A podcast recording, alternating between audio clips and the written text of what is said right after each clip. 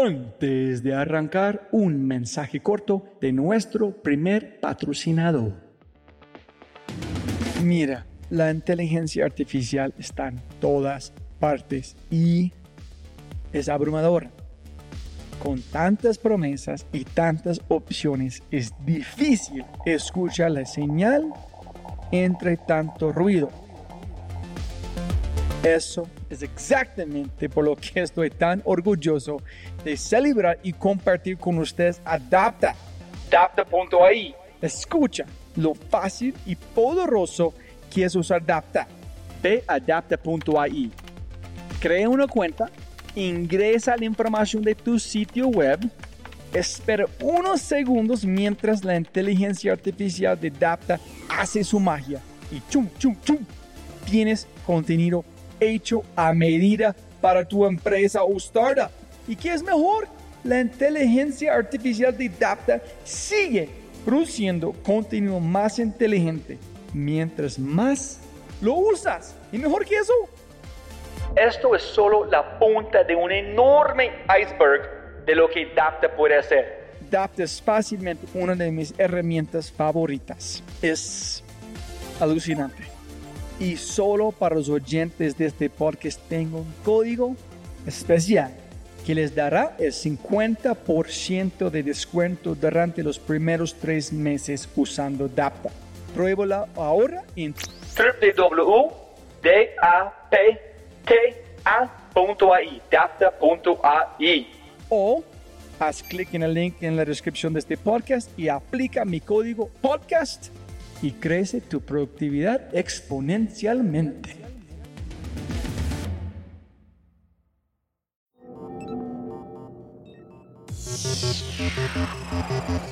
Cultura, eso te pasa. Cambiarla es lo que es realmente difícil.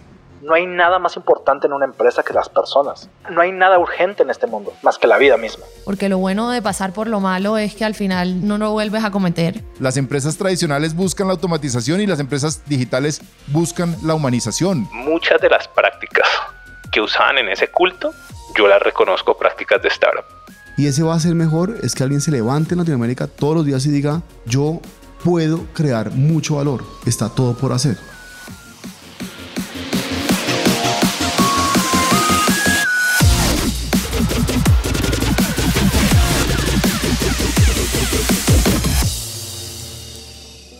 Hola, hola, hola, soy tu host, Robbie J. Fry, y este es otro episodio of The Fry Show. Este podcast es una celebración de personas que no aceptan la vida tal como es. La abrazan, la cambian, la mejoran y dejan su huella en ella. They leave a dent in the universe. Esta es una cápsula del tiempo en donde yo, Robbie J. Fry, puedo aprender sobre los mindsets, filosofías e historias y compartirlas con ustedes, mis oyentes. En las palabras de Larry King, me recuerdo a mí mismo todas las mañanas. Nada de lo que diga este día me enseñará nada. Entonces, si voy a aprender, debo hacerlo escuchando. Y la persona a la que estamos escuchando hoy es Daniela Izquierdo. Daniela es co-founder de Foodology Inc., ingeniera amante de la comida. Antes de fundar Foodology, fue consultora y banquera de inversión. Ella le encanta aprender y hizo su MBA en Harvard. Foodology está creando el grupo de restaurantes virtuales más grande de Latinoamérica y cambiando su día una comida a la vez. Yo uso Foodology, yo amo Foodology y ahora estoy enamorado de Foodology porque entiendo el genio y el mindset que utilizaron para construirlo. Si quieres saber más, www.foodology.com.co f o o d o l o g y como yuca.com.co foodology.com.co Pruébalo, pide una comida deliciosa, siente el wow y repita. Y vas a entender que acabo de decir por qué este podcast es un estudio de caso de una hora sobre una de las empresas más sexy del mundo de las startups. Y aquí está un resumen rápido por qué. Daniela ama la industria de comida. Toma una clase en Harvard, conoce a su co-founder Juan Guillermo, ve una gran oportunidad o problema en el mercado de restaurantes, quitó o trató de eliminar todo el riesgo, decidió go big or go home, Foodology recauda 50 millones de dólares y obviamente América Latina es un lugar mucho más hermosa para vivir con esta gran cantidad de comida increíble. En este podcast escucharás sobre el arte de pasar del concepto al mercado, el efecto wow, la brillantez de eliminar el riesgo, el Venn diagram de Foodtech y mucho, mucho más. Pero antes de empezar...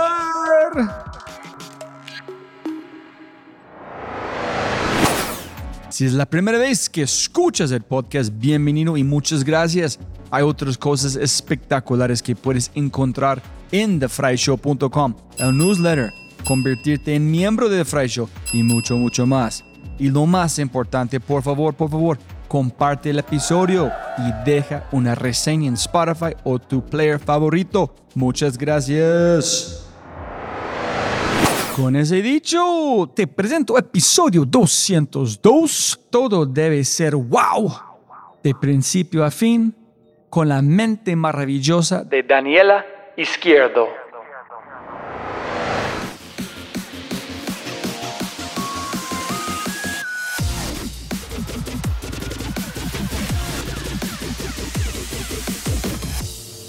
Listo, Daniela, eh, sonido, sonido. Listo, perfecto. Siempre puede ganar más plata, no más tiempo. Muchas gracias por su tiempo. Muy emocionado de estar aquí porque no sé si tú sabes, yo fui mesero 15 años, manejo restaurantes, entonces tengo mucho amor por la industria. Pero primero, castíguenos, ¿qué es Foodology? ¿Qué haces? Claro que sí, Roy. También muchas gracias por venir y por venir más que todo en persona, que es muy especial. Ay, gracias. Y gracias por el café. Ah, no, con gusto. Bueno, entonces te cuento. En Foodology lo que estamos construyendo es la plataforma operativa más grande de Latinoamérica para escalar marcas de restaurantes virtuales.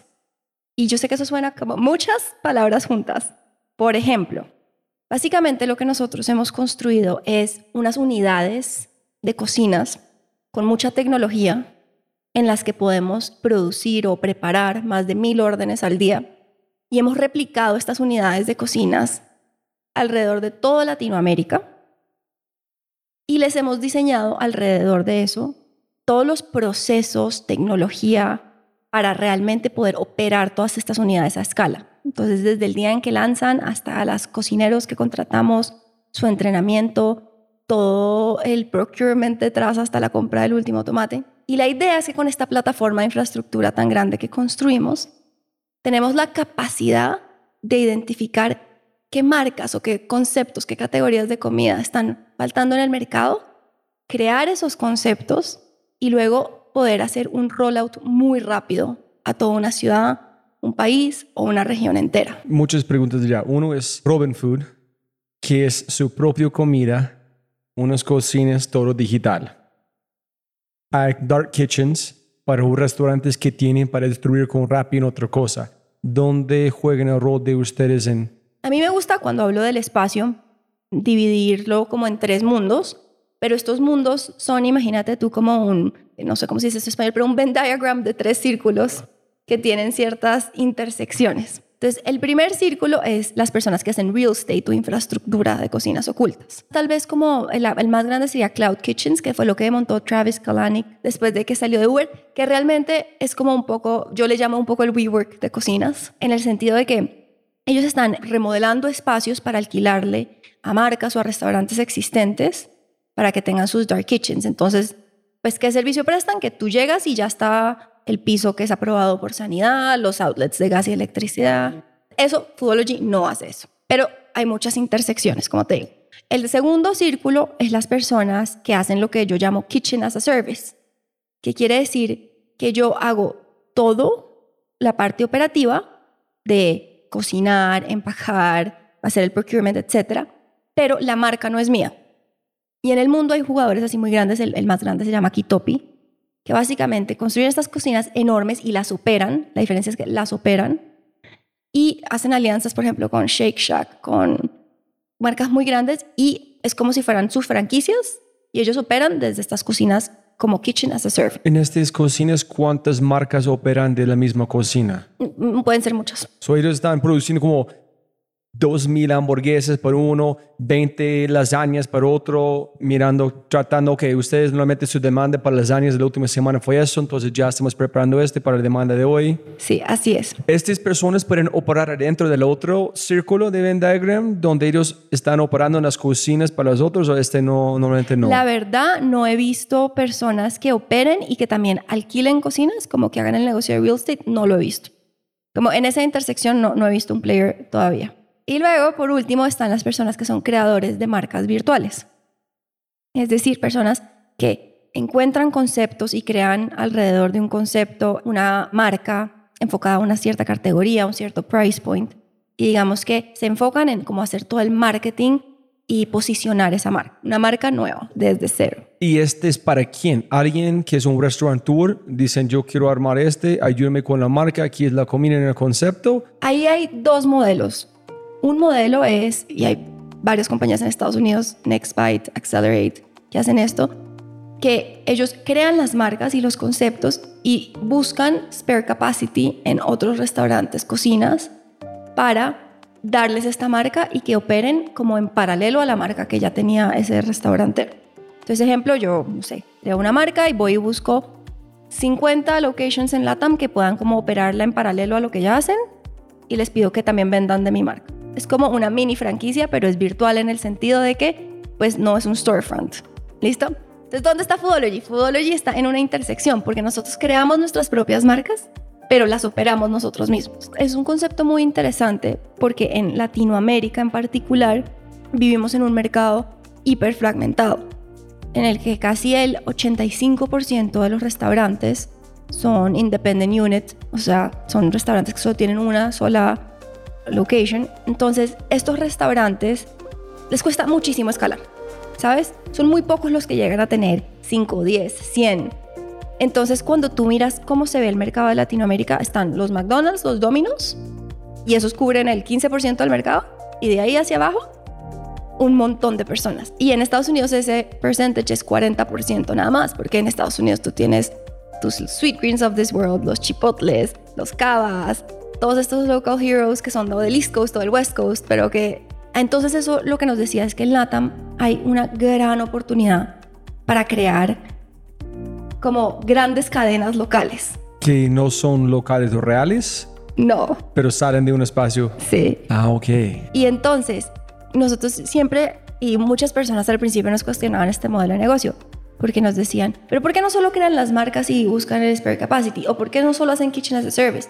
Y para nosotros era demasiado importante tener la integración completa, porque tú puedes tener una gran idea de una marca, pero lo más difícil es hacerle el rollout y ponerla en 100 locations a nivel mundial. Y al revés también es muy difícil. Tú puedes tener 100 locations y estar esperando partner con marcas, pero si estás en un mercado en donde no existen marcas. Porque la realidad es que vivimos en un mercado en donde no existen marcas. ¿Cuándo nació la de, de, de Foodology? Yo siempre he amado la comida. Amado cocinar, salir, comer, experimentar, host people en mi casa. O sea, eso es de las cosas que más felices me hacen. Y por eso estudié cocina en Italia después de que me gradué del colegio. Ah, ¿en serio? Pero muy como un hobby, realmente. Tipo, yo siempre he sido como una nerd de los números y sabía que me encantaba la cocina, pero que era un hobby. Pero siempre estuvo ahí como ese amor.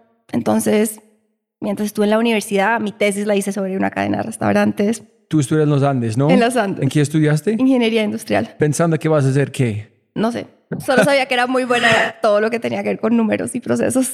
Y luego como que siempre mucho amor por la industria. Y no fue hasta que fui a mi maestría que tomé una clase en Harvard, solo una clase sobre la industria de restaurantes. Y justo mi co-founder estaba en esa clase, que ahora te cuento esa historia. Pero esa clase un poco como que me confirmó todas las razones por las que yo siempre lo vi como un hobby. Y era, uno, you need a ton of money. O sea, necesita un montón de dinero para crear un restaurante. Dos, es extremadamente riesgoso. ¿Cuántos se quiebran? Y puede ser por que la comida no era rica, pero también puede ser porque cogiste la calle que no era, porque no hiciste el marketing que era, porque el brand no fue suficientemente cool, porque fue un trend que vino y pasó. O sea, es realmente demasiado riesgoso. Y el último era, pues yo que siempre he tenido sueños de hacer todo muy en grande, pues me parecía que lo más probable es que si me iba por ese camino iba a terminar con un gelato place o como algo pequeñito. De muy pocos casos de éxito, creo que en Latinoamérica más todavía muy pocos casos de éxito de gente que en esa industria ha logrado crear algo enorme. Entonces la idea nace en mayo del 2019. Nosotros montamos toda la operación y nuestra primera orden sale septiembre del 2019. Tipo, nadie sabía que venía el COVID. Y marzo 2020 empieza pues toda esta locura del COVID. ¿Y por qué Harvard? Y no Stanford, no Yale. Esa es una gran pregunta. Me gustaría tener una mejor respuesta, pero básicamente cuando estaba escogiendo un MBA, necesitaba que hubiera vuelo directo desde Colombia porque estaba casada y mi esposo se iba a quedar en Colombia. ¿En serio? Entonces, el matrimonio se iba a acabar si no había vuelo directo. Ay. No, chévere. estoy exagerando, pero es No, la no, realidad. no, pero es, pero mira, hay razón. Entonces uno parece, no, ella quiere Harvard porque Harvard es Harvard. No, ok, chévere, pero también amo a mi esposo, entonces... Claro, y al final, pues tenía mis top three choices, que todas eran universidades espectaculares, pero era Nueva York, porque Columbia, porque tenía vuelo directo, Boston, porque en ese momento había vuelo directo, hoy ya no hay, después del COVID, y Chicago Booth, porque había vuelo directo. Stanford, si a este hombre le toca coger dos aviones, un tren, entonces un poco como que filtré based on como otras cosas que tal vez otra ¿Y gente cómo no lo fue la experiencia en Harvard? Fue increíble, realmente ¿Cuántas personas en su clase?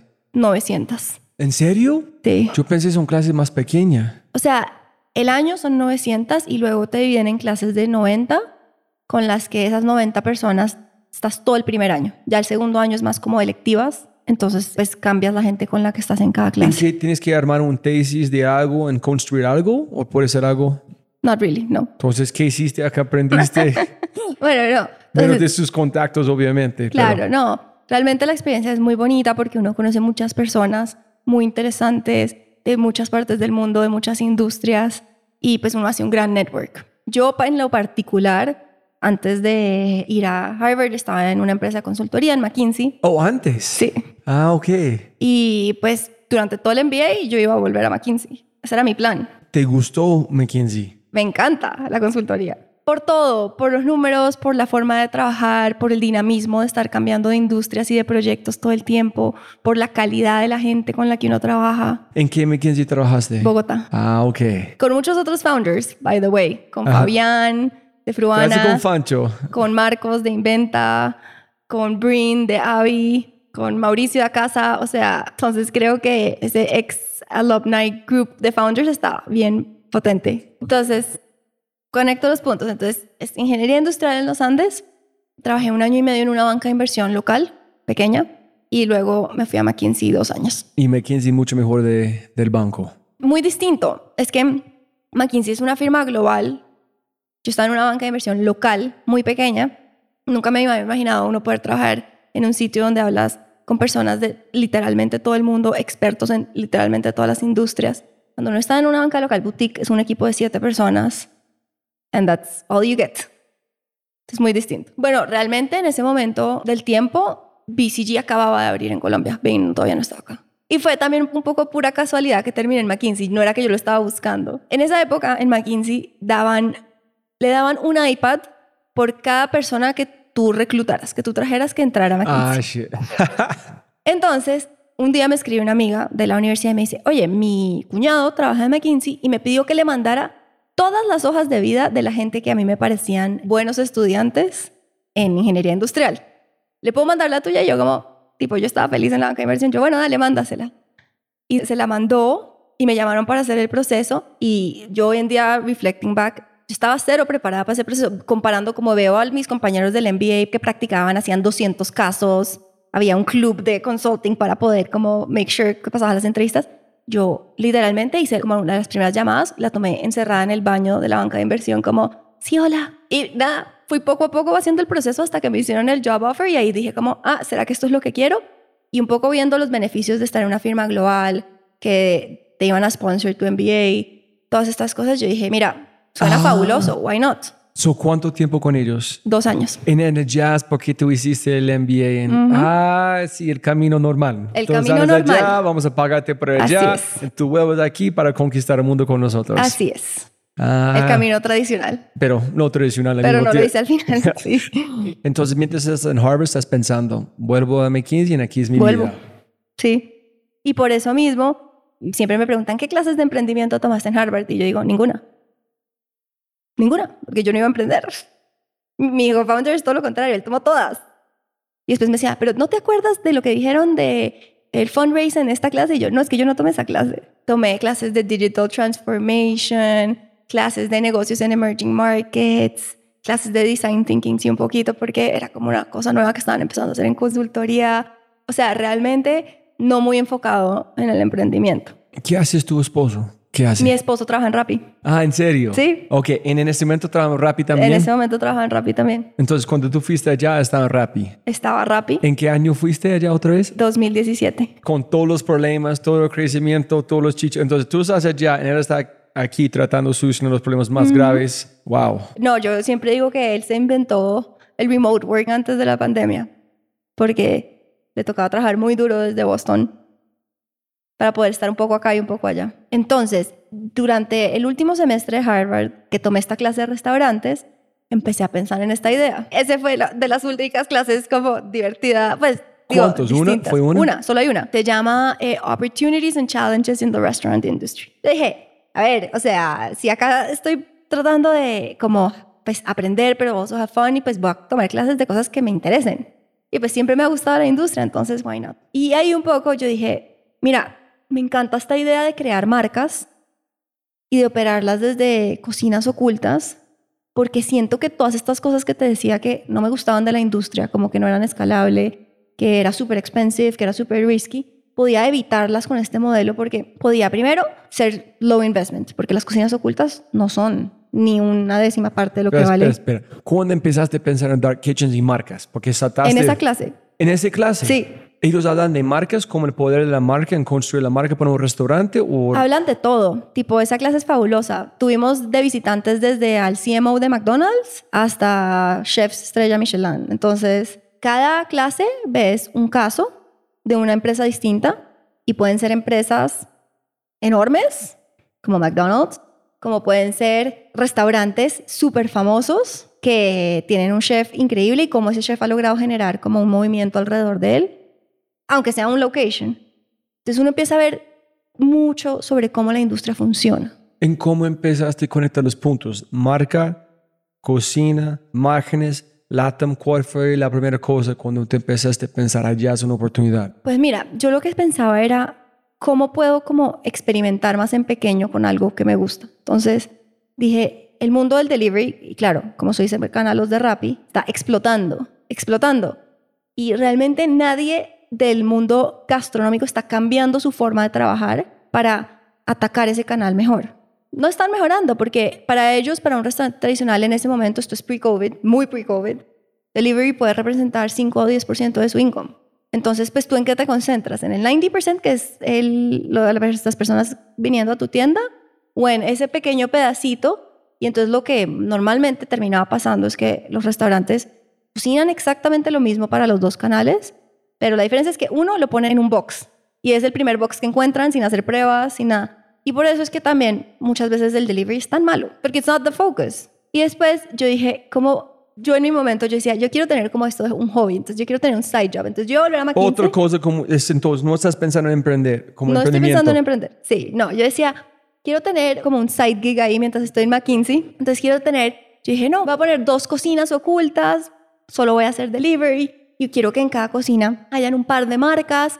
Y en ese momento mi pensamiento es, yo quiero que hayan un par de marcas porque no quiero risk it, aunque sea una y que esa no funcione. Entonces yo creo que uno podría ser muy eficiente y esto también fue una de las clases de allá, es the biggest difference entre McDonald's y Burger King es que McDonald's venden el desayuno y por eso tiene mejores márgenes. Entonces yo decía, yo necesito unos conceptos que yo pueda vender en todas las horas del día para hacer más plata. Pero si no aumentan el nivel de logística, de tiempo. Sí, pero al final del día tus fixed costs son enormes, pues es el rent, el labor, etc. Y tú estás usando, mira un restaurante de sushi, a las 9 de la mañana no hay nadie, no hay nadie, o sea, no venden, no hay nadie, y ahí está el real estate puesto. Entonces dije, quiero tener un par de marcas en un par de cocinas, y yo creo que yo esto lo puedo hacer, y lo puedo dejar como andando, y vuelvo a McKinsey, como que es mi side gig ahí, como porque me encanta la industria, pero ahí entonces yo le conté la idea a, a Juan Guillermo y Juan Guillermo me dijo, me parece súper chévere esa idea. Seguimos, yo seguía volviendo a McKinsey y después la conté a mi esposo y mi esposo me dijo, Dani, esa idea está fabulosa. ¿Segura que no quieres hacer eso full time? Y yo, pues no, no sé. Me dijo, piénsalo. Y yo dije, bueno, lo voy a pensar. Entonces empecé a hacer más research. Pero Juan, ¿y por qué amigo desde Harvard? Sí, amigo desde Harvard y él estaba en esa clase también porque también le encanta la industria. Él estaba en BCG, la competencia, y él sí tenía claro que no quería volver a consultoría porque ya había estado cuatro años allá y pensaba que como que había cumplido como su cycle. Él está pensando en ser emprendedor. Entonces, él está pensando en ser emprendedor. Realmente le encanta la industria, invirtió en un par de restaurantes.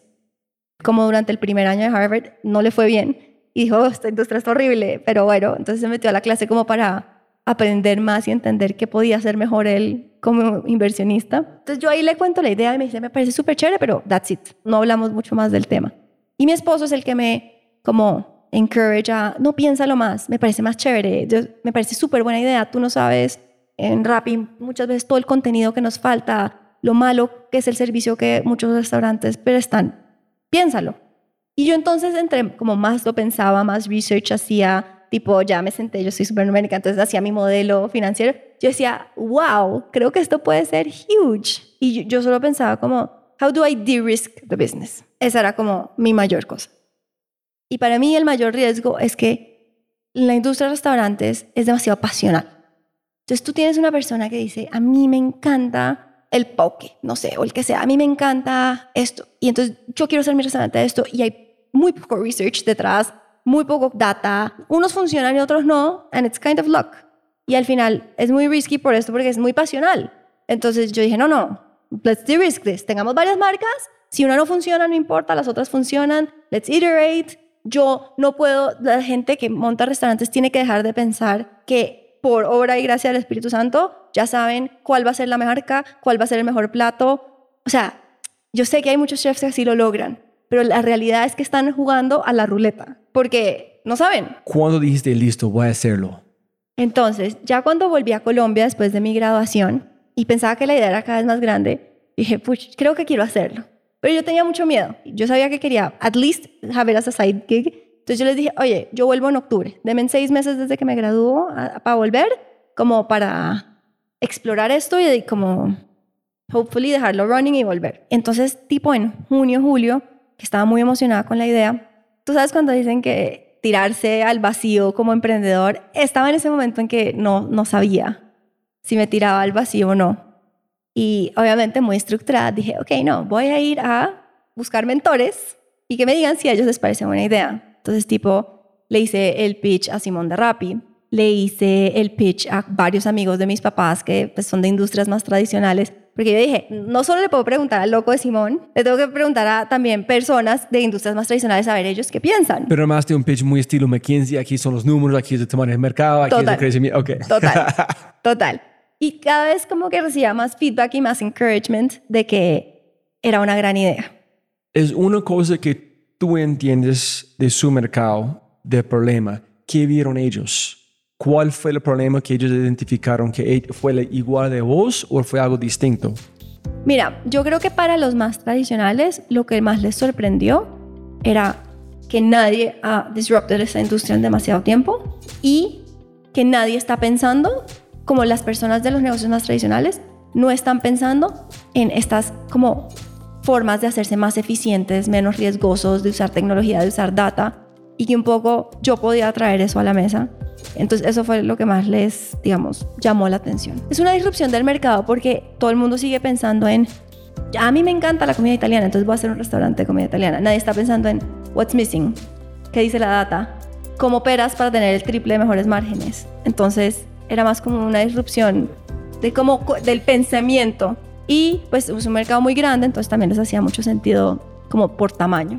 Yo solo sé que nada sé. Y un poco entonces recibí mucho encouragement y ahí fue cuando dije, ok, vamos a hacer esto, vamos a hacerlo en serio. Dije, entonces voy a buscar un co-founder y voy a buscar inversión y voy a hacer esto. ¿Tú recuerdas un momento cuando dijiste, I'm going all in? ¿O fue un proceso? ¿O en un momento sí? Fue un proceso porque yo creo que uno puede decir que you're going all in, pero hasta que no sientes que hay un gran compromiso, como que para mí el gran compromiso era uno, cuando pues ya hablé con Juan Guillermo y dijimos, hagamos esto juntos, porque ahí tú tienes que entender que son dos personas diciéndole que no a two high paying jobs. ¿Sabes? Él hacía que yo me comprometiera, porque él también podía volver a BCG, aunque no quisiera. Pero entonces es como, si yo le voy a pedir a él que diga que no, yo estoy diciendo que no, también. Un mensaje rápido de quinto y de regreso al programa. Cualquier empresa frente a un cambio, ya sea innovación, transformación digital, experiencia del cliente, agilismo u otro, 85% de las personas dicen no se puede. Eso no se puede. Yo no puedo. ¿Por qué? Porque para habilitar el cambio necesitas mantener a las personas constantemente inspiradas, curiosas y tomando acción. Eso es por lo que creamos quinto, para cambiar el mindset de los que dicen no se puede a decir yo puedo y yo haré. Quinto es culture hacking, por hackeando tu cultura a través de WhatsApp en tres pasos. Inspirar, medir y escalar. Todos en tu empresa merecen ser inspirados, motivados y desafiados. No de vez en cuando, sino todo el tiempo. Ingresa a quinto.ai para saber más y agendar una cita. Quinto.ai www.kinnto.ai Quinto. Y para entenderlo, al final de cada podcast hay un mindset de quinto esperándote. ¿Y tú buscaste un co-founder para bajar tu riesgo de ser sola? ¿O porque quería hacerlo con alguien más?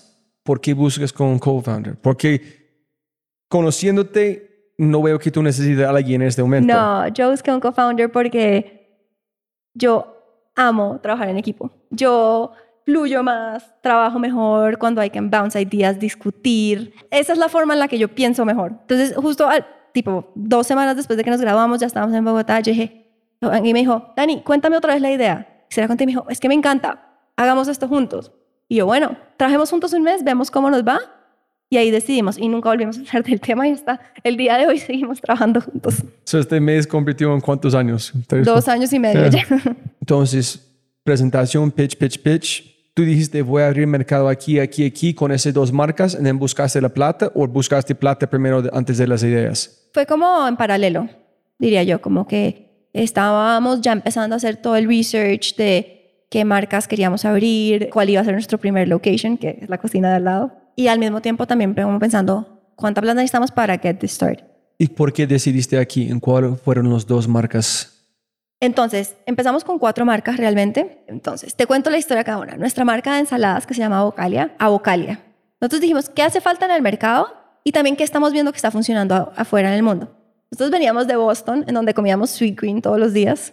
Y dijimos, y en Nueva York, en Boston. Y si llegamos a Colombia es como, where are the salads? Porque no hay ensaladas buenas, ricas, grandes, que uno no se sienta haciendo una dieta miserable con solo lechuga y tomate. Entonces, realmente fue como, esa fue esa idea. Por el otro lado, estuvo un poco más la idea del el desayuno y era como que nosotros dos, los dos veníamos del mundo de consultoría en donde nadie nunca cocina en su casa porque you don't have time y todo lo pides en delivery y resultaba que siempre llegábamos a nuestros equipos, en nuestros clientes y nunca había nada que comer. Y el desayuno era malísimo de todas partes y en Colombia, por lo menos en Bogotá, que era nuestro primer mercado, habían un par de sitios súper expensive que no se dedicaban a domicilio o muchos sitios muy informales que te mandaban casi que la comida en un plato de copor. Muy feo. Entonces esa fue más como, entonces ahí dijimos, hagamos dos. Brunch and Munch, que es más un desayuno americano, tipo pancakes, muffins, etc. Y digamos, pero a ver, la realidad es que en Colombia nos gusta la arepa con huevo, ¿no? Hicimos cacerola, que es desayuno más tradicional Eso fue colombiano. tres marcas, esas son tres. Esas son tres. Y, y la cuarta es una, un tipo concepto como Chipotle. Y un poco ahí lo que veíamos es que, tú sabes que en ese momento existía Uber Eats y existía Rappi. Y veíamos que la más, marca más grande que existía similar de eso acá estaba con Uber Eats y que Rappi no tenía algo así. Entonces dijimos, bueno, why not? Ponemos algo que se pueda comprar en Rappi de ese estilo. Las primeras marcas, obviamente, como solamente éramos Juan Gui y yo, pues nos tocó contratar una chef que nos ayudara a desarrollar recetas. Nos tocó contratar una agencia de branding que nos ayudara a diseñar las marcas. Hoy en día ya todo eso está in-house en Foodology, pero pues cuando éramos dos no podía estar in-house. La idea siempre era que íbamos a vender a través de las plataformas de delivery. Ah, entonces metiste a Rappi, a... Ah, ok.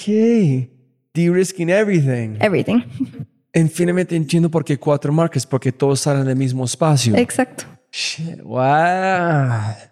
Entonces, cuatro marcas, subió las marcas a Rappi. ¿En qué más? En Domicilio. Colombia, por, por el momento, fue solo con Rappi. ¿Y por qué no todos? Era un momento en el que solo estaban realmente Rappi y Uber. Y Uber estaba como pensando en salir, entonces, o un poco después ya iba a salir. Nos concentramos en Rappi en Colombia. Ya en los otros países sí trabajamos con todo el mundo. En este fue otro valor de su propuesta que vamos a usar ya la mercado de distribución. Sí. Entonces no está pensando en armar su propia logística nunca. No, it's too much. Crear marcas, operar y además crear un last mile play es demasiado. Entonces, ¿cómo si no tienes control de la, la parte que es más importante cuando recibes, cómo manejas las quejas en la calidad si tú no tienes control?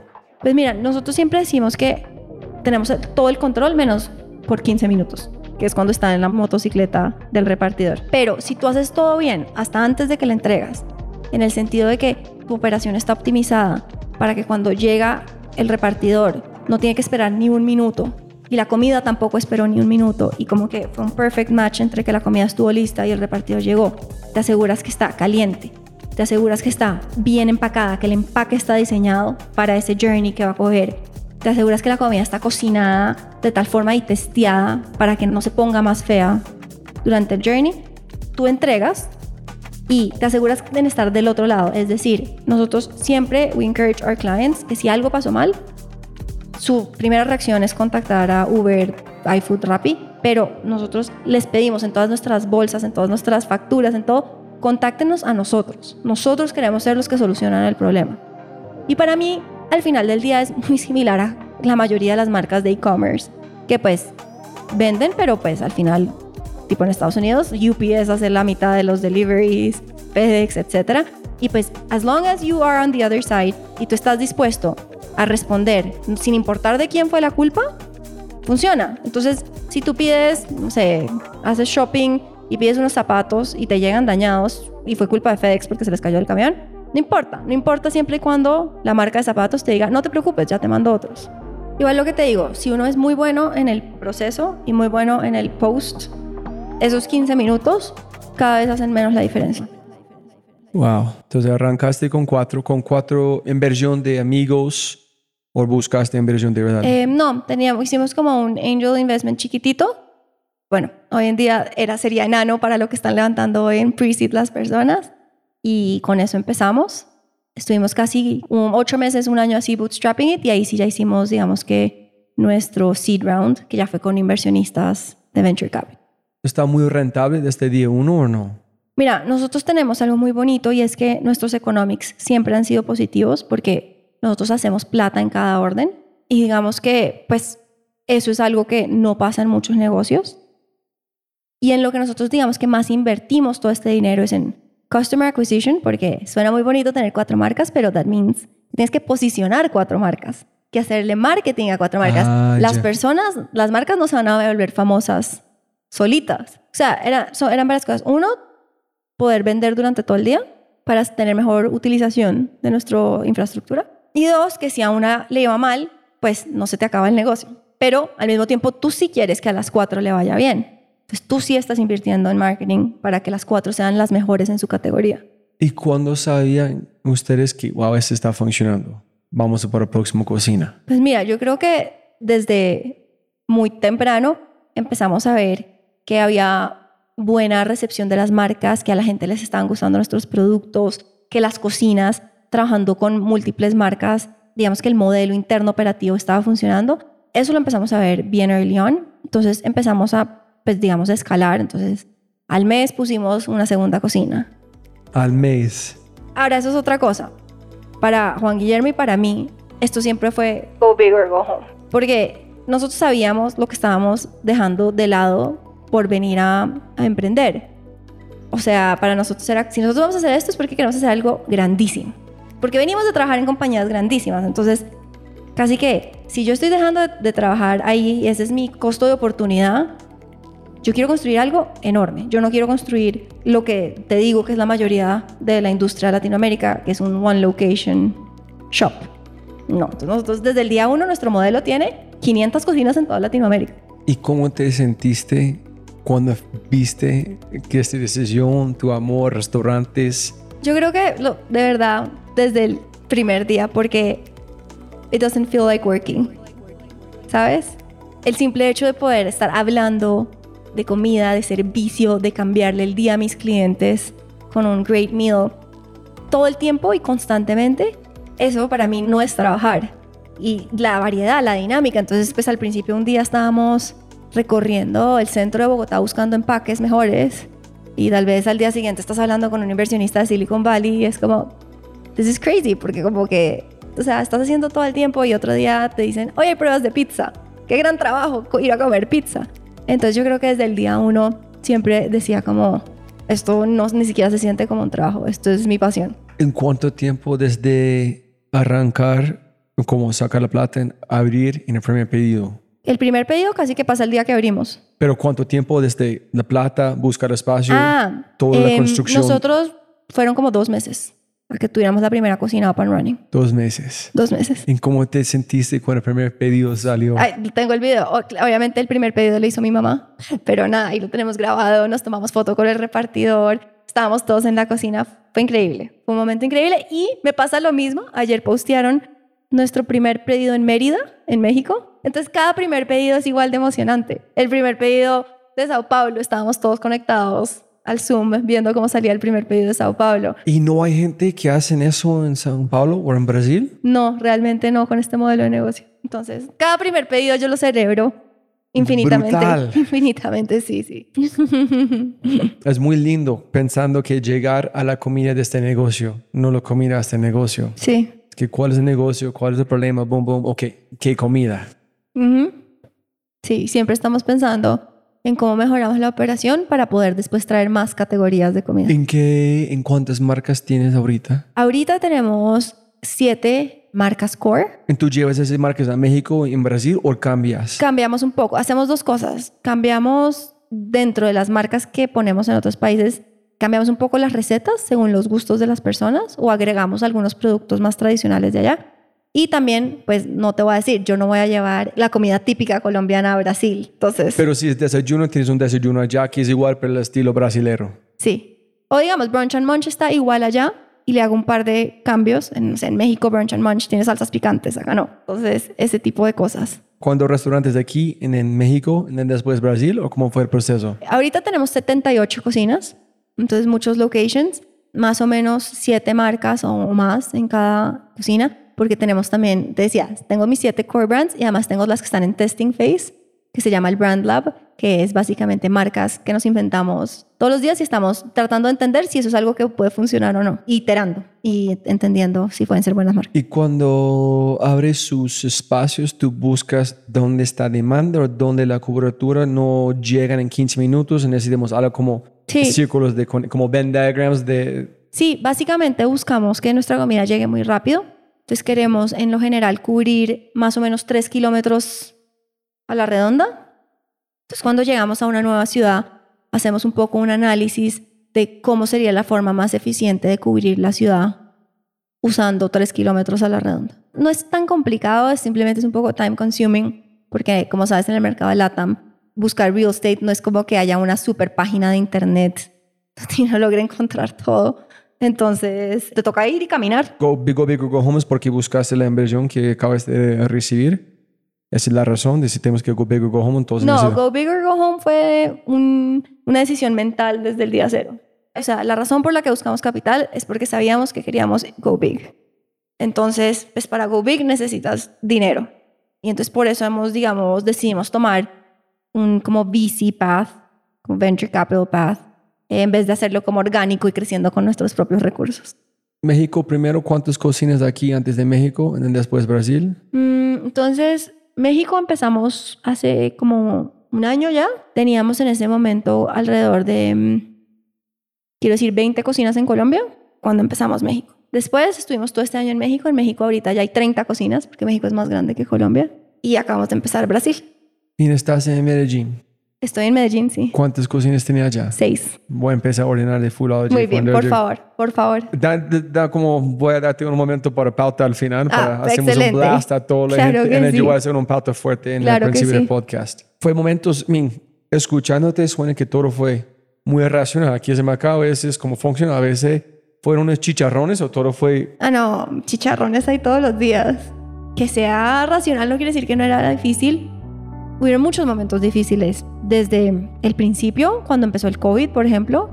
El COVID, todo el mundo es como, ah, tu negocio es muy bonito gracias al COVID. Y yo digo, sí, pero el primer mes las ventas se cayeron 60% porque todo el mundo pensó que se iba a acabar el mundo y compraron todo el papel higiénico de los supermercados y se encerraron en su casa y los domicilios te traían COVID y bueno, Además, you had to figure out cómo hacer charlas éticas profundas entre Juan Guillermo y yo de qué pasa si alguien de nuestra cocina se muere porque ellos siguen trabajando.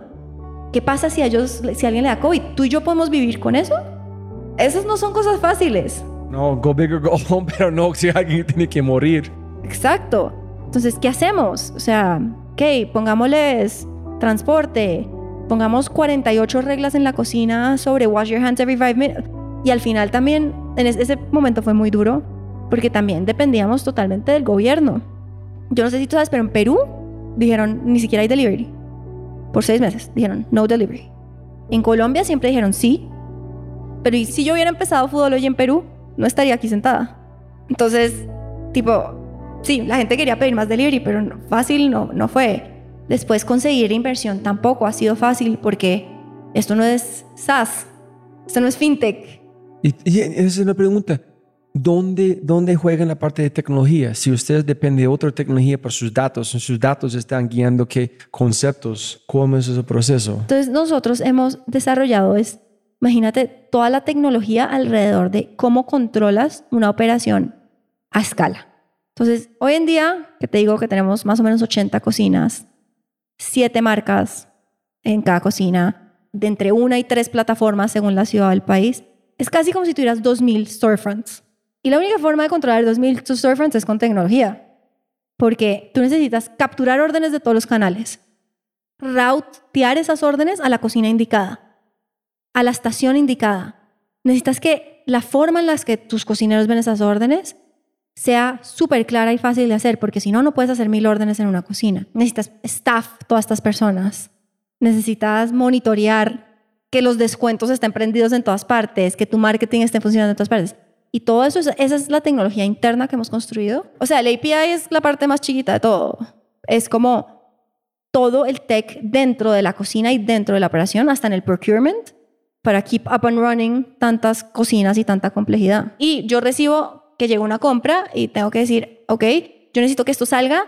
Ejemplo, bebieron unos pancakes en el Parque de la 93. Yo necesito que esa orden de pancakes salga en una pantalla en la estación donde hacen los pancakes. ¿Ustedes cuando lanzaron tenían esta plataforma? No, pues empezamos a bootstrap mucho y hicimos como un Frankenstein de tecnologías que no era escalable, porque entonces estabas usando los APIs de un tercero junto con un printing partner que imprimía unos papelitos, junto con un procurement como inventory management partner de otro lado y como que juntamos todo eso, tipo, no había equipo de tech ese día, pero yo siempre desde el día uno fue, nosotros tenemos que ponernos un deadline de cuándo todo esto es nuestro. Porque aquí nos pasaba mucho. Se dañaba un pedacito de la cadena y hasta que te contesten el teléfono, el supplier del tech para que te lo arregle, no puede ser. Tú tienes que dar un todo. Empezamos poco a poco a reconstruir todos los distintos pedazos hasta que ya terminamos con algo nuestro que ahora sí sabemos que puede ser escalable. Entonces, nosotros usamos los datos de dos formas. La primera es para buscar oportunidades en el mercado. Entonces, pues hay mucha data que está pública porque es todo lo que tú puedes ver en una aplicación. Tú puedes ver qué restaurantes hay si te paras en un punto de la ciudad o si te paras en otro punto de la ciudad. Y si tú recopilas toda esa data de muchas plataformas, de muchas ciudades, de muchas direcciones, tú puedes empezar a ver dónde hace falta qué. Entonces, esa es una primera parte de la data, de cómo lo usamos, dónde hay huecos. Y la segunda parte, que ya es nuestra data interna, es nosotros todo el día estamos viendo quiénes son nuestros best performers, nuestros worst performers, cómo se ata eso a las quejas que recibimos, cómo se ata eso a los price points, que estamos todo el día testing price points distintos para ver cuál es justo el que el consumidor pues, más atractivo le parece. Usamos nuestra data para hasta el nivel de cómo saber qué foto poner en el menú que sale en Uber. ¿Y has mataron marcas? Muchas. ¿Sí? Sí, muchas. Y esa es la idea. Yo te diría que porque, o sea, nosotros tenemos el Brand Lab, que la idea es que las marcas del Brand Lab se mueran. Porque yo quiero hacer pizza. Entonces yo lanzo tres marcas distintas en el Brand Lab con distintos tipos, distintos price points y trato de entender qué es lo mejor de cada una y después creo una gran marca de pizza. Entonces casi que yo diría que por cada successful brand se murieron una o dos. ¿Y tú envías micro pruebas con los otros que está funcionando, mostrando a gente, hey, aquí es un regalito de pizza pequeña? No, ni dinos". siquiera es un regalo. O sea, las ponemos en las apps y, y la gente empieza a pedir. O sea, o ponemos súper descuentos para que la gente pida. And then we track si hubo quejas, si no hubo quejas, si volvieron a pedir, si no volvieron a pedir. ¿En dónde está ese testing lab? No, está en todas las cocinas. O sea, ah, sí, solo estás probando marcas de aquí todo el tiempo. Sí, no, no necesariamente una marca que estamos testing la ponemos en todas, pero la podemos poner en toda una ciudad. O la podemos poner en una cocina en cada ciudad para testar en una cocina en cada ciudad. Y después, ya cuando hago bastante experimentación de la marca, I feel I have a hit in my hands. Ahí es donde si hago una super marca con un super branding, la pongo en todas las cocinas y le meto mucho al marketing. Y había muchas sorpresas cuando tú no pensabas que este iba a ser un hit, fue un hit total o mucho más. Muchas. En particular hubo una, se llamaba La Cuadra, es de calentados. Ya tienes hambre, ahora te- ahora- ahorita te preparamos una. Entonces, esta marca la empezamos en la pandemia porque empezamos a darnos cuenta que people, cada vez las personas estaban ordenando menos ensaladas porque la gente ya no estaba en la oficina. Y empezamos a darnos cuenta que la gente quería empezar a comer más comida como de la casa, casera, pero pues no tenían el tiempo. COVID estando en la casa no quería decir que uno no tenía que trabajar. Y muchas personas también están acostumbradas a que pues bajaban y almorzaban en el casino de la oficina. O... lo- Entonces sacamos una marca de comida casera y boom, pero boom. Y ahora creo que es la número uno de comida casera en Colombia. El insight ahí un poco, y fue por todas partes, fue las ensaladas empezaron a, a bajar y empezó a subir en nuestra marca de burritos. Nosotros teníamos como un plato que se llamaba Arma tu Bowl, que era con los mismos ingredientes que le echarías adentro a un burrito, pero era un bowl, pero entonces era arroz, frijoles, carne, y de la nada Arma vendía muchísimo, pero muchísimo. Y decíamos, ¿what? ¿Qué? ¿Cómo por qué? Y entonces empezamos a hacer como focus group y eso, y mucha gente nos decía, y empezamos a llamar a los clientes de las ensaladas, ¿por qué han dejado de comprar? No, es que ya no estoy en la oficina, entonces en mi casa prefiero como hacer algo más casero. Y dijimos, ok, no, necesitamos hacer algo casero. Y la sacamos en dos semanas.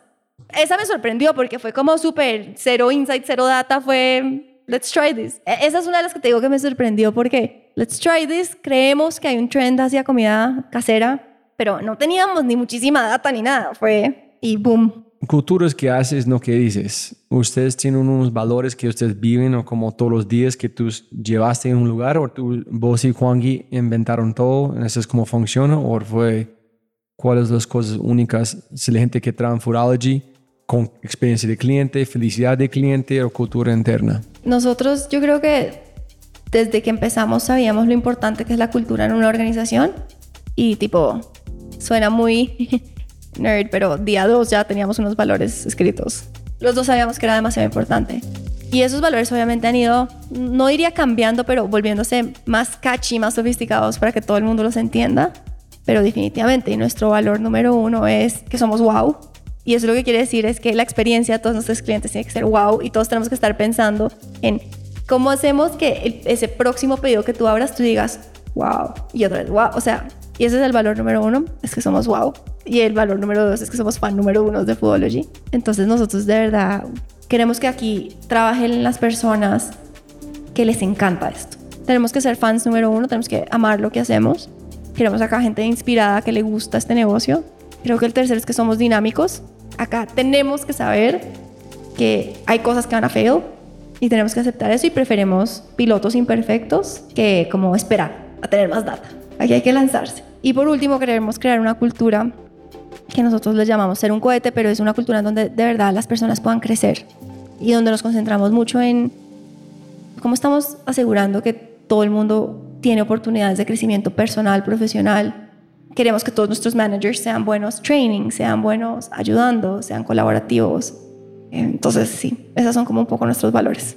¿A quién es tu, tu mentor? ¿A quién buscas? Si vas a ver en Brasil, ¿con quién platicas? Cuando ustedes toman decisiones fuertes. Tengo muy buenos amigos que han hecho cosas de ese estilo. Por ejemplo, Simón, Pancho, María de Muni. Todo, o sea, todos los que están como three months ahead of me, los amo. O sea, o años ahead of me, o Green de Abby, también la busco muchísimo. Al final siento que cada vez que alguien como que vence uno de esos retos, tiene muchísimo que, que enseñar. Y cuénteme tres características que más admiras de Juan Gui. ¿Por qué? Su ¿De cofundador Juan aquí para traer un poquito de Juan Gui en esencia aquí a la conversación. Pues mira, yo siempre he dicho que las dos cosas por las que esto ha funcionado también es que tenemos el mismo work ethic. Entonces, Juan Gui trabaja muy duro y se lo admiro. Y yo sé que si algo no funciona, nunca es porque it's not because he half-assed it. No. Entonces, confío plenamente, digamos, en que el mayor esfuerzo se puso en absolutamente cada una de las cosas que hacemos acá en Foodology. Que todo se hizo con la mejor intención y el mayor esfuerzo. Y eso se lo admiro mucho. Y la segunda cosa que admiro mucho de él es que compartimos como la misma principios éticos, por decirlo así. Yo agradezco mucho que los dos tengamos esos valores porque nunca hemos tenido una discusión sobre si hacer algo shady o no hacer algo shady, como si, como qué pensamos del respeto hacia la gente, qué pensamos sobre los valores que queremos tener en Foodology, más allá de los valores que te acabo de comentar, pero como éticos. Entonces, creo que eso también se lo admiro muchísimo. Él es demasiado straight en eso y yo también, y creo que eso ayuda a que no hayan ese tipo de confrontaciones. Y por último, creo que el que más le admiro es que este de ser dinámicos, Juan Gui es la persona más dinámica de toda esta empresa. Entonces, él es el que siempre está pushing the boundaries, on tratar cosas nuevas, salir con cosas a medias, en experimentar. Tú has visto, yo soy mucho más Swiss Watch, entonces siempre nos reímos que, pues, si fuera por él, seguramente tendríamos mil cocinas, pero desastre. Y si fuera por mí, tendríamos cuatro corriendo como un Swiss Watch. Entonces, el intermedio es donde nos encontramos. Entonces, con suerte, en esta clase encontraste el founder correcto. Sí. Qué suerte, ¿no? No, mucha suerte, pero al final del día, los primeros dos que te dije, creo que son los que nunca pueden faltar en un, con un co-founder y es que compartan esas cosas. Yo siempre quiero, nunca voy a hacerlo, me imagino, no sé, es pintar una imagen de la vida de los founders en cómo llegaron juntos en un momento en tiempo. Es decir, él en un momento fallando con eso, en Harvard contigo, con este, diciendo voy a tomar esta clase juntos, vos, su- Simón, con Rappi, con este en allá. Es loco. Es loco. una locura que pensar que ah, tú fuiste a Italia solamente de amor en encontraste con- a a hacer algo gigante. Sí, es loco. Es loco.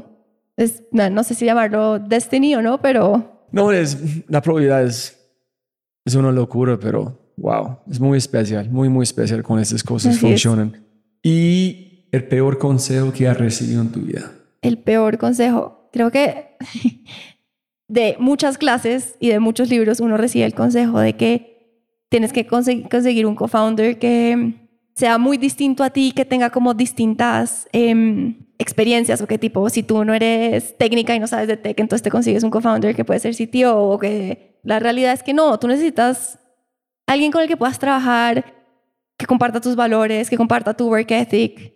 Y creo que y el mejor consejo, que era el que me dio mi esposo, que fue, él me decía como, Dani, es como imagínate que hay una pared y tienes que tumbar la pared. Entonces, pues sí, sería súper cool si tú tienes un tornillo y la otra persona tiene un, un hammer, pero si los dos tienen tornillos, igual la van a tumbar. Si los dos trabajan muy, muy duro, igual la van a tumbar. Entonces él me decía como, deja de pensar en todas estas como reglas que ponen en las clases de estrategia, de que uno necesita alguien que lo complemente en las cosas que uno no sabe. Y al final busca a alguien con el que puedas trabajar por tres años, por cuatro años. Y ya. Who cares? Yo, yo al principio era, no, voy a conseguir, le dije, voy a tratar de que sea alguien que sabe muchísimo de cocina, de tecnología, yo sé qué. Y al final como que cuando tuvimos ese lunch con Juan y me dijo, hagámoslo juntos, yo fui a hablar con mi esposa y me dice, los dos son súper trabajadores, inteligentes, you'll figure it out, van a conseguir a la otra gente de, de alguna forma. Si pudieras enviar un mensaje a toda América Latina a través de WhatsApp, ¿qué mensaje enviarías? Y no puede ser pauta para Foodology. No. Hacemos esto al final. No, les diría que realmente ojalá más personas encontraran el trabajo que no es trabajo, el trabajo al que vas todos los días pero que disfrutas tanto que no parece un trabajo, lo antes posible porque le cambia a uno la energía, cómo te levantas en tu día a día. Y no sé, digamos, yo hablo con mi mamá y mi mamá me dice, yo encontré ese trabajo a los 48 y estoy muy feliz que tú ya lo has encontrado a los 30. ¿En qué hace tu mamá? Mi mamá es headhunter, pero antes de eso trabajó en empresas de tecnología, en Sun Microsystems, en IBM mucho tiempo. Y ella al final era como, ¿yo por qué trabajo en esto si yo no me gusta la tecnología? Yo, a mí me encantan las personas. Eso es. Y ahora ella dice, sí, ahora yo mis días enteros son entrevistando candidatos y me encantan, esto no es trabajo. Y me dice, ella siempre me dice, no sabes lo feliz que me hace que tú lo encontraste tan joven. Dos- mis dos hijas están aquí para vacaciones por una semana aquí con nosotros y ellos me preguntan todo el tiempo, ¿qué vas a hacer? ¿Tienes que trabajar? Yo trato de decir, no estoy trabajando. Dicen, voy a hablar con gente increíble. ¿Se vas a hacer un podcast? Sí, ¿con quién? Papi, y ah, ok, con esta persona, esta persona. Pero a veces me dicen que es como es muy estresado porque es, es- pero tú dices no trabajas. No, no estoy, estoy trabajando, pero no estoy trabajando. Es que es parte del juego, pero es, en ese es otro problema que la gente tiene que no tiene este mundo. Dicen, estás trabajando 16 horas sin parar. Es decir, ok, si alguien está entrenando por un, como Tour de France, están trabajando como montando un bici 8 o 9 horas diario, tú vas a decir, ay, es muy mal. No, es, es- amas es que tú haces. So 16 para mí es jugando, pero Entonces, ojalá más personas pudieran encontrar eso sooner rather than later. Creo que fue hace, hace poco y fue dándome cuenta lo difícil que es construir una cultura cuando uno tiene una empresa en muchos países, en muchas ciudades.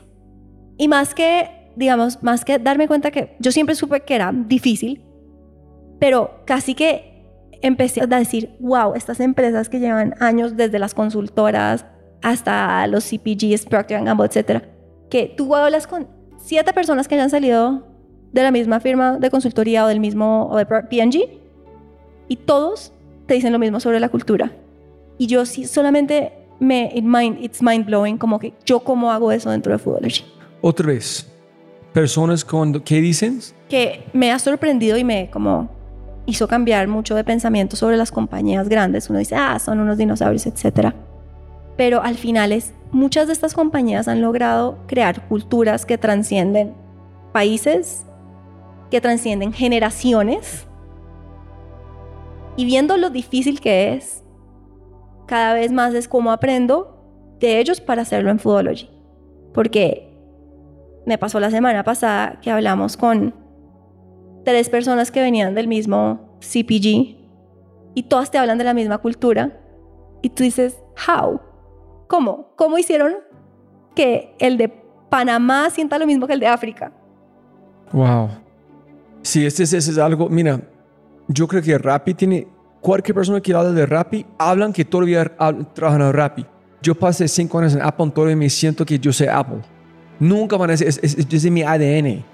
Es que yo, en, yo llevé todo lo como tratar personas, la calidad de producto, hasta pensamiento, todo es de mi mente, nunca van a salir. Y nadie me enseñó. Yo viví, entonces es, es cultura que haces. Nadie van a explicar Y estoy segura que, bueno, no sé hace cuánto terminaste de trabajar en Apple. 10 años. 10 años. Y hablas con alguien hoy and they still feel the same. Y eso Yo es hablo que en. Apple hicimos este, hacemos ese en Apple. Yo no hablo de Apple hace, no, es No. hicimos, hacemos. Sí. Entonces, eso es como últimamente cosas que me han hecho pensar y decir, hay que encontrar cómo eso se hace. Y creo que ningún startup founder te diría eso, pero de verdad miro demasiado a las compañías grandes. Sí, hacen muchas cosas lento y difícil y mal, pero al final, they've been there for dinosaur time for a reason. Ganaron mercado. Sí. En Tinicaja, la única cosa que es importante. Ya han vivido las crisis, los ups, los downs, cambios de producto, nuevos competidores y ahí están. Si la gente quiere hablar contigo, ¿dónde estás activa, activa en Twitter, Instagram o LinkedIn? ¿Cuál Más es? que todo en LinkedIn. Ok. ¿En cuál es tu, cómo buscarte en LinkedIn? Daniela, Daniela Izquierdo. Izquierdo. Ok. Y pauta para Foodology. Si la gente quiere ordenar de su marca para apoyar esta marca, Bueno, si quieren probar de verdad y tener la mejor experiencia a domicilio, por favor visiten la página de Foodology, foodology.com.co y ahí pueden ver todas nuestras marcas y ser redireccionados al canal de su preferencia. A mí lo que me importa es que las personas amen las marcas de Foodology, no me importa qué canal utilicen para conseguirlas. Ok. ¿Algo que olvidamos de mencionar o no? No, Robbie, nada. Ok. Súper. Siempre pegan más plata, no más tiempo. Gracias, Daniela. No, a ti, Robbie, muchas gracias. Como siempre, siempre puedes ganar más plata, pero no más tiempo. Muchas gracias por escuchar. De verdad, muchas gracias. Espero que hayas aprendido algo, te hayas inspirado y te sientas con ganas de hacer algo imposible. No lo olvides, si quieres acceder a los podcasts en vivo cuando los tenemos alrededor de dos o tres al mes, acceso a Quinto y más, puedes tenerlo todo si te conviertes en miembro en thefryshow.com. Y lo más importante, por favor, comparte el episodio y deja una reseña en Spotify o tu player favorito. También quiero agradecer a Makers Fellowship por su tiempo y por la profundidad de sus preguntas para enriquecer la conversación. Les quiero mucho. Y obvio, si quieren saber más de Makers Fellowship, pueden seguirlos en LinkedIn o Twitter. Y obviamente puedes seguir el perfil de Andrés en Twitter, que es arroba AH Bilbao. Muchas, muchas gracias. Aquí está tu mindset de quinto, audio número 623, con el co-founder y CEO de TechFit Digital Surgery, Mauricio Toro, sobre cómo debemos entender la innovación dentro de una empresa grande. Enjoy.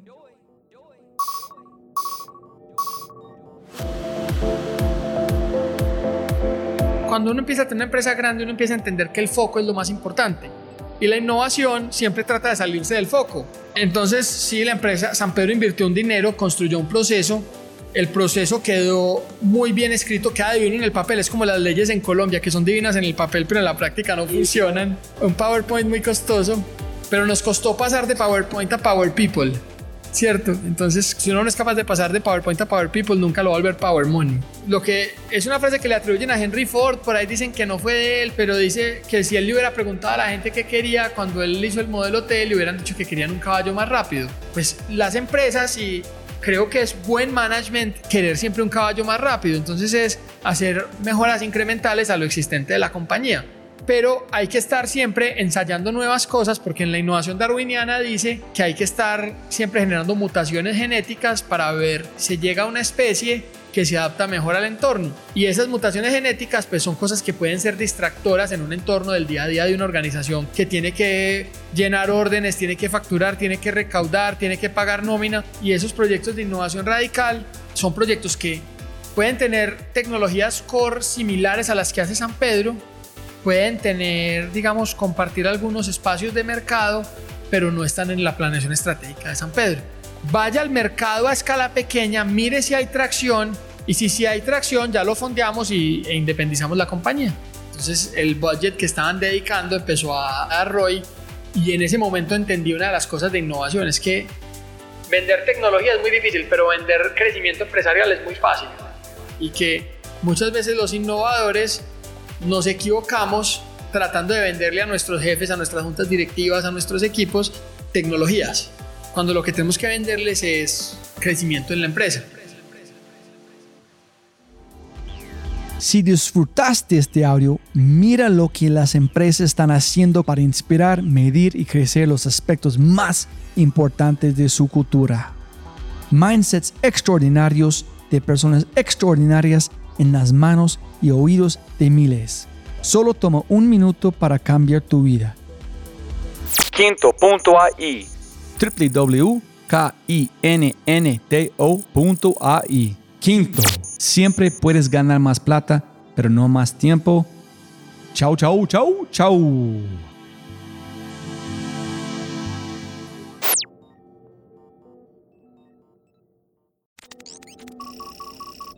Como siempre, siempre puedes ganar más plata, pero no más tiempo. Muchas gracias por escuchar. Antes de terminar, unas cosas importantes para preguntar y mencionar. Número uno, deja una calificación Spotify. Ya, ya, déjala. Literalmente toma segundos y como yo mencioné, el impacto es enorme. Además, estarás garantizado de sentirte increíble el resto del día. También estamos produciendo todo el contenido en YouTube. El canal es espectacular. Tengo mi newsletter Conejo Blanco, las notas del podcast y los enlaces, las transcripciones. Nuestro otro podcast, Matamos Preguntas, escúchalo. Y más se puede encontrar en thefryshow.com. Y si quieres enviarme un mensaje o patrocinar el podcast, puedes enviar mi mensaje usando cualquiera de mis redes sociales con mi nombre a Robbie J. Fry. Gracias, abrazo grande y sigue escuchando.